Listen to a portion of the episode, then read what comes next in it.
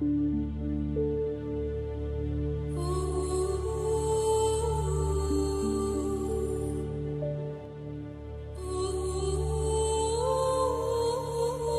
pues, llegada la noche 393, volví a decir, Si vuestra Majestad me lo permite, le contaré la historia en la que se inspira el relato de la Alhambra de Granada. El rey asintió, perdonándome la vida una vez más, y dio paso a las historias de aquella velada. Cuentan que cierto rey estaba sentado un día en la terraza de su palacio tomando el aire y alegrándose los ojos con la contemplación del cielo que tenía sobre su cabeza y de los hermosos jardines que tenía a sus pies. Y su mirada tropezó de pronto en la terraza de una casa situada frente al palacio, con una mujer como no la había visto igual en belleza, y se encaró con los que le rodeaban y les preguntó, ¿A quién pertenece esa casa? Y le contestaron, a tu servidor Fairuz, y esa es su esposa. Entonces bajó de la terraza el rey, y la pasión le había puesto ebrio sin vino, y el amor se albergaba en su corazón. Y llamó a su servidor Fairuz y le dijo, Toma esta carta y ve a tal ciudad y vuelve con la respuesta.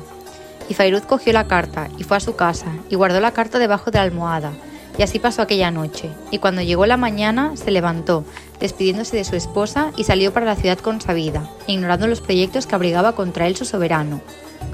En cuanto al rey, se levantó a toda prisa, no bien partió el esposo, y se dirigió disfrazado a casa de Fairuz y llamó a la puerta. Y la esposa de Fairuz preguntó, ¿Quién hay a la puerta? Y contestó él, Soy el rey, señor de tu esposo. Y ella abrió. Y entró el rey y se sentó diciendo, Venimos a visitarte. Y ella sonrió y contestó, Me refugio en Alá contra esta visita, porque en verdad no espero de ella nada bueno. Pero el rey dijo, Oh, deseo de los corazones, soy el señor de tu marido, y me parece que no me conoces.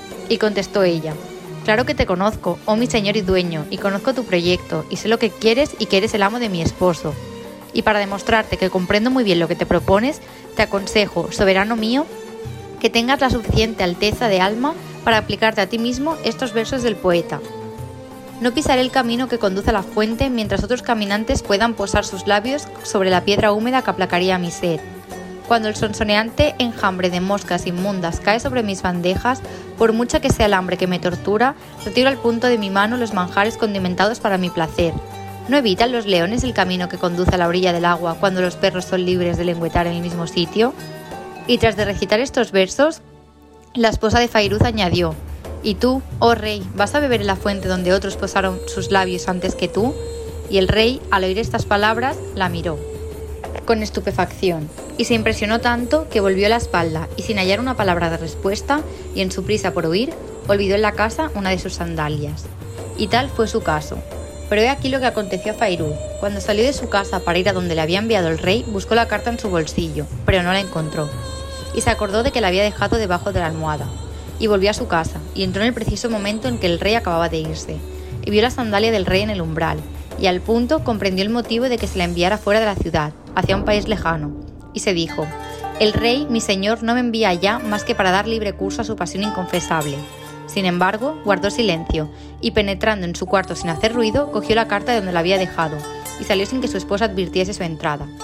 Y se apresuró a dejar la ciudad y a ir a cumplir la misión que le había encargado su señor el rey.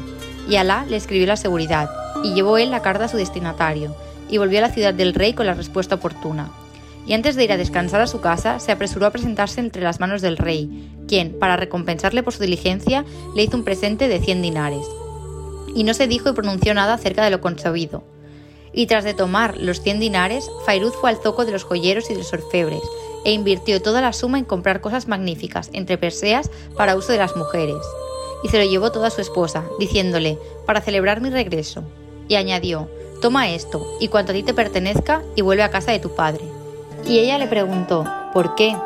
Él dijo, en verdad que mi señor el rey me ha colmado de bondades, y como quiero que lo sepa todo el mundo y que tu padre se regocije al ver sobre ti todas esas preseas, deseo que vayas a donde te he dicho. Y ella contestó, con cariño y de todo corazón jubiloso, y se atavió con cuanto le había llevado su esposo y con cuanto ella poseía ya, y se fue a casa de su padre. Y su padre se regocijó mucho de su llegada y de ver todo lo de hermosa que llevaba encima, que permaneció en casa de su padre un mes entero, sin que su esposo Fairuz pensase en ir a buscarla y sin que ni siquiera mandase a pedir noticias suyas.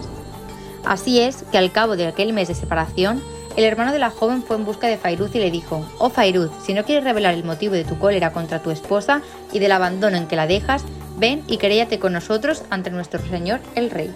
Y por eso he devuelto el jardín a sus propietarios, y no lo hice más que por el respeto, León, y por miedo por mí.